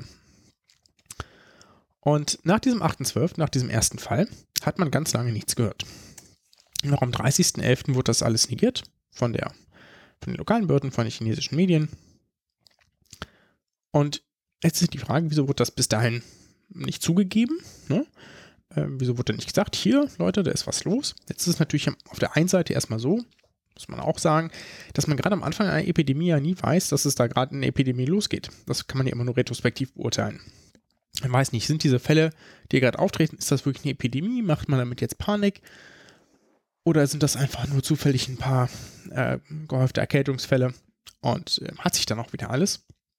Und auf der anderen Seite gab es aber sehr, sehr viele Hinweise darauf, dass die lokalen Behörden die Hinweise auf diese Epidemie bewusst unterdrückt haben. Noch am 30. Dezember, also ihr seht schon 22 Tage später, hat die Wuhan Health Commission ähm, alle Krankenhäuser und andere ähm, Abteilungen des oder ähm, im Gesundheitswesen tätigen Organisationen strikt verboten, irgendwelche Informationen ähm, zur Behandlung dieses, dieser neuen Erkrankung zu veröffentlichen. Ja. Das heißt, da gab es sogar eine behördliche Anweisung, sagt nichts dazu. Noch am 31.12., also einen Tag später, hat das die lokale Regierung immer noch gesagt, es gibt ja keine Fälle von Mensch-zu-Mensch-Übertragung. Es gibt keine Hinweise darauf, dass medizinisches Personal infiziert war, auch wenn wir rück jetzt retrospektiv wissen, dass beides tatsächlich anders war. Also wohl gab es damals schon Mensch-zu-Mensch-Übertragung, als auch eben infiziertes medizinisches Personal. Jetzt hatte man ja zu ganz am Anfang, als das losging und dann die äh, Ende Dezember da die ersten äh, Zahlen kamen, das Gefühl, dass China aus SARS gelernt hätte und würde sehr transparent damit umgehen. Das darf man aber aufgrund dieser, naja, zumindest Vertuschungsaktion am Anfang und auch allem weiteren, äh, würde man, sollte man davon nicht ausgehen. Das darf man aktuell nicht erwarten. Wie ging es dann weiter? Jetzt gab es die offizielle Bestätigung Ende Dezember, Anfang Januar. Und dass das vorher schon ganz, ganz, also dass man vorher schon was wusste, das kann man auch daran sehen, dass es da schon wissenschaftliche Aktivität zum Virus gab. In kürzester Zeit haben die chinesischen Virologen äh, das Virus isoliert, sequenziert und auch ein Testkit dafür entwickelt. Nachdem dann sozusagen klar war, okay, hier gibt es irgendwie eine neuartige Erkrankung, ist so nicht aufgetreten durch ein neuartiges Virus, das wir so nicht bisher global nicht gesehen haben, ließ man das Ganze erst so ein bisschen laufen. Und am 23. Januar erfolgte dann das, was für viel Aufsehen gesorgt hat, nämlich wurde die Stadt geschlossen, Wuhan. Ja, ähm, da, um 2 Uhr morgens wurde das beschlossen, dass ab 10 Uhr am desselben Tages, ja, alle öffentlichen Busse, U-Bahn, Fähren, Busse, ähm, andere Transportmöglichkeiten sozusagen nicht mehr fahren, dass der Flughafen geschlossen wird und auch die Bahnstation. Also komplette Abregelung der Stadt äh, innerhalb von wenigen Stunden. Niemand hatte großartig die Möglichkeit, sich da in Sicherheit zu bringen. Ja, Leute, die am Tag vorher zufällig noch rausgefahren sind, möglicherweise ja auch schon infiziert, waren halt draußen. Leute, die es nicht gemacht haben, blieben drin. Also es gab ähm, keine Möglichkeit, sich sozusagen darauf vorzubereiten oder sonst irgendetwas. Innerhalb von zwei Tagen, ja, ähm, also quasi mittags, Januar, am 24. Januar, waren dann schon ganze 14 Städte in dieser Hubei-Provinz innerhalb der Quarantänezone. Das sind insgesamt Städte mit einer Population von 35 Millionen Einwohnern, also fast die Hälfte von Deutschland, die da, ähm, also ein bisschen weniger als die Hälfte, aber es ist einfach eine beeindruckende Zahl, die da unter Quarantäne gestellt wurde. Wenn man dem Glauben schenken darf, dann hat die WHO, die stand ja schon mit China in Kontakt und hat sich über das Virus ausgetauscht, ähm, fand das eigentlich gar, also war, hat das gar nicht überempfohlen. Hat jetzt nicht gesagt, okay, jetzt müssen wir hier eine Quarantäne einrichten und alle Leute da sozusagen einsperren und dann alle mal durchtesten, weil es einfach eine zu große Anzahl ist. Ja, es gibt da ein schönes Zitat von jemand aus der Weltgesundheitsorganisation, ich lese es mal kurz vor. As far as I know, trying to contain a city of 11 million people is new to science. Ja, das hat noch niemand gemacht. Ich meine, wenn es irgendwo klappt, dann sicherlich auch in China und nicht in einem anderen Land, aber oder in einem anderen autokratisch re, äh, regierten Regime. Ja, aber man kann sich das eigentlich nicht vorstellen, dass man eine komplette so große Stadt abriegelt, vor allem mit allen weiteren Konsequenzen. Ja, es muss ja irgendwie noch sichergestellt sein, ähm, dass bestimmte Sachen laufen, ne? also Nahrungsmittelversorgung, Gas, Wasser, Strom, Elektrizität etc. etc. etc. Und dafür braucht man, muss man ja auch Regelungen treffen. Ähm, wie es jetzt mit diesem Lockdown da in dieser Stadt aussieht, dazu gibt es mehrere interessante Berichte, davon möchten wir euch ein paar verlinken. Zum Beispiel aus den New York Times, ein Bericht aus Wuhan selbst, ähm, von einem Blogger, der da ein Krankenhaus in Wuhan gefilmt hat mit überfüllten Kliniken und ähm, mehreren Toten, was er da sehen kann. Es gibt auch ein Drohnenvideo über Wuhan, das diesen Lockdown zeigt, in der sonst sehr belebten Straße, komplett leere Straßen etc. Dass man da einfach mal einen Eindruck davon gewinnt, wie das aussieht, weil es ist äh, schon, selbst wenn man es nicht gut heißt, irgendwie beeindruckend, wie das aussieht. Gehen wir vielleicht mal weiter. Was wissen wir denn eigentlich über das Virus? Laut offiziellen Angaben kann das 2019 NCOV während der gesamten Inkubationszeit, das sind äh, bis zu 14 Tage, übertragen werden. Das, das, was wir aktuell wissen. Die Inkubationszeit ist die Zeit zwischen Ansteckung mit dem Virus und der Beginn von Symptomen. Was sind denn die Symptome vielleicht? Ähm, das sind irgendwie Naselaufen, Halsschmerz, Husten, Fieber. Und dann für einige Menschen wird es auch ein bisschen schwerer. Ja, da gibt es dann vielleicht eine Lungenentzündung, Atemnot, äh, Probleme. Und selten kann das dann auch zum Tod führen. Ne? In dieser Inkubationszeit findet eine Vermehrung des Erregers im Körper statt, sprich der Virus vermehrt sich. Und je nachdem, wie viele Viren im Körper sind, also die Viruslast, und je nachdem, wie gefährlich das Virus ist, kann auch in dieser Inkubationszeit eine Weiterverbreitung erfolgen. Jetzt vielleicht nochmal zum Vergleich. Bei SARS war das damals nur der letzte Tag vor klinischen Infektzeichen, wo es eine Ansteckungsgefahr gab. Also relativ kurz und danach hätte man, hat man probiert, ja Abstand zu halten zu Personen, die Symptome haben. Wie hoch ist denn jetzt die Gefahr, sich anzustecken, sprich wie infektiös ist das Virus? Das ist vielleicht auch noch interessant.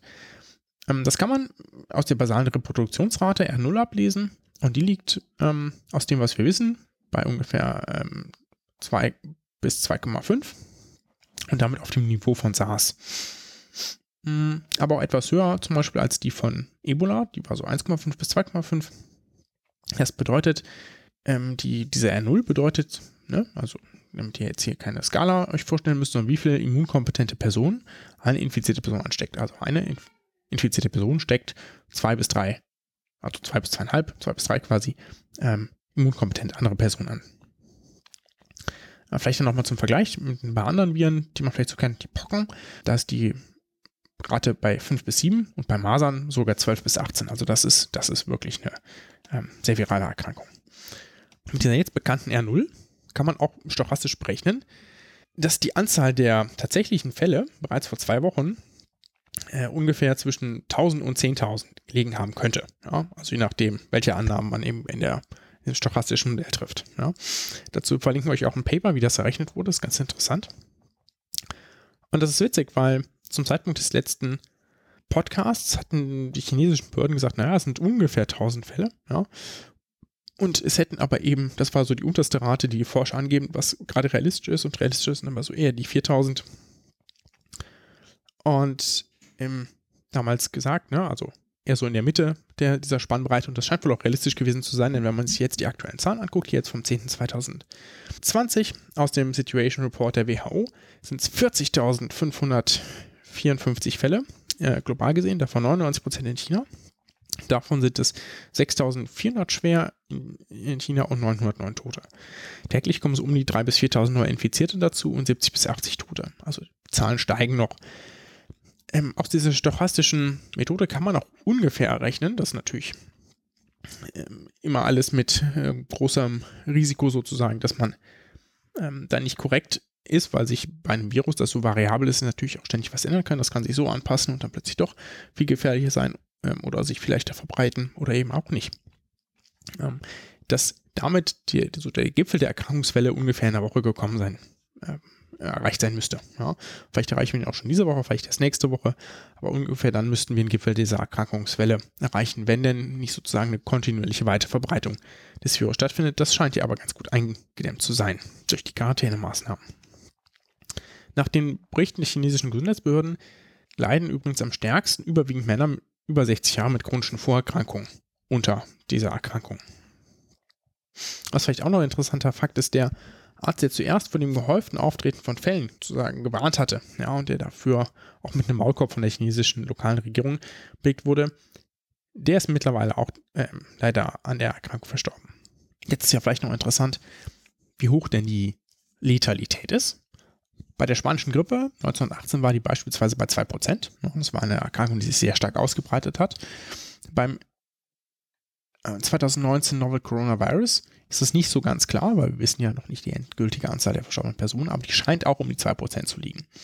Ähm, trotzdem sind, sterben nicht so viele Menschen dran, weil es sich nicht so stark ausbreitet. Ähm, vielleicht zum Vergleich, damit das Ganze ein bisschen vorstellbarer wird, an der saisonalen Grippe, die, also, die ja auch jedes Jahr im Winter rumgeht hier in Deutschland, sterben jährlich ungefähr 25.000 Menschen. Weil sich da aber so viel mehr infizieren, liegt die Letalität täglich bei 0,1% weil es eben viele Infizierte gibt. Das heißt, ja, ne, also da gibt es einfach einen ganz anderen Vergleich zwischen 900 und 25.000. 900 in China und 25.000 bei uns. Ne? Also muss man auch ein bisschen auseinanderhalten. Das sind auch eher Äpfel und Birnen, die ich da gerade verglichen habe.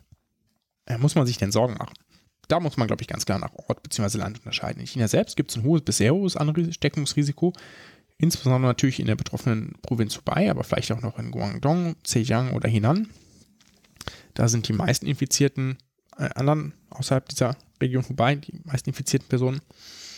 Und für den Rest der Welt sollte aktuell zumindest gelten, dass es kein besonders hohes Ansteckungsrisiko gibt. Es gibt natürlich Ausnahmen davon. Wenn man Kontakt zu einer Person hat oder hatte, die vor weniger als zwei Wochen aus einer der oben genannten chinesischen Provinzen gekommen ist oder dort war, äh, oder Kontakt mit einem bekannten Fall hier zum Beispiel aus Deutschland hatte, dann gibt es natürlich ein Ansteckungsrisiko. Ansteckungsrisiko würde es auch dann geben, wenn man Kontakt mit einer solchen Person hatte, die, äh, wo es weniger, wo es auch länger als eine Woche her ist, aber diese Symptome zeigt. Ne? Also die möglicherweise erkrankt ist. Ne? Die Symptome habe ich ja schon genannt. Ansonsten gibt es keine Ansteckungsgefahr mit diesem Virus. Das trifft ja auf das fast das gesamte Land zu, sprich, da kann man entsprechend äh, beruhigt sein. Was vielleicht auch noch interessant ist, was kann man theoretisch dagegen machen? Ähm, wie immer in der Erkältungssaison ist häufiges äh, Händewaschen mit Wasser und Seife sinnvoll. Ähm, das, was sich Hustenetikette nennt, ist auch sinnvoll. Also wenn man hustet, haltet euch was für den Mund, im Zweifelsfall die eigene Hand oder ein Taschentuch, werft das Taschentuch dann auch weg. Ne? Haltet Abstand von einer Person, also hustet nicht in eine Gruppe rein. Das sind so die ganz klassischen Maßnahmen, die man aber auch bei jeder anderen Tröpfcheninfektion ähm, beachten sollte. Eine spannende Frage ist vielleicht noch, bringen Masken etwas? Das ist ja total rumgegangen und auch irgendwie, es gibt kaum ein Bild aus China, wo nicht Leute mit Masken drin stehen. Wenn man ganz ehrlich ist, bringen eigentlich nur spezielle Feinpartikelmasken, FFP2 oder FFP3 etwas, je nachdem wie klein die Viren sind. Nur dann können die kleinen Viren nicht in die eigenen Atemwege eindringen. Normale Masken sind aber durchaus sinnvoll, nämlich dann, wenn man zum Beispiel infiziert ist. Wenn man dann die Übertragung per Tröpfchen, also zum Beispiel durch Husten oder Niesen, einschränkt. Ebenso können Masken, wenn man jetzt nicht erkrankt ist, auch Schmierinfektionen, das trifft jetzt nicht auf dieses Virus zu oder auf die ähm, normale Grippe, verhindern, weil man sich damit einfach nicht so häufig ins Gesicht fasst, wenn man eine Maske trägt. Jetzt muss ich noch ein Disclaimer einschieben. All die genannten Informationen sind hier, Stand 10.02.2020. Das kann sich alles, ist halt nun mal ein Virus, rasend schnell ändern, kann morgen veraltet sein. Deswegen betrachtet es als Momentaufnahme und ich hoffe, es hat irgendwie euch weitergeholfen. Gut, sind wir durch mit dem Murks. Sind wir durch. Ich danke dir herzlich und dann haben wir, glaube ich, auch äh, alles äh, heute abgegessen und ich werde versuchen, das noch schnell zu schneiden, damit das nicht mehr ganz veraltete Zahlen sind. In diesem Sinne, wir haben nichts mehr. Wir haben nichts mehr. Bleibt gesund. Bleibt gesund. Ach, gesund. Nobody knew that healthcare could be so complicated, complicated, complicated.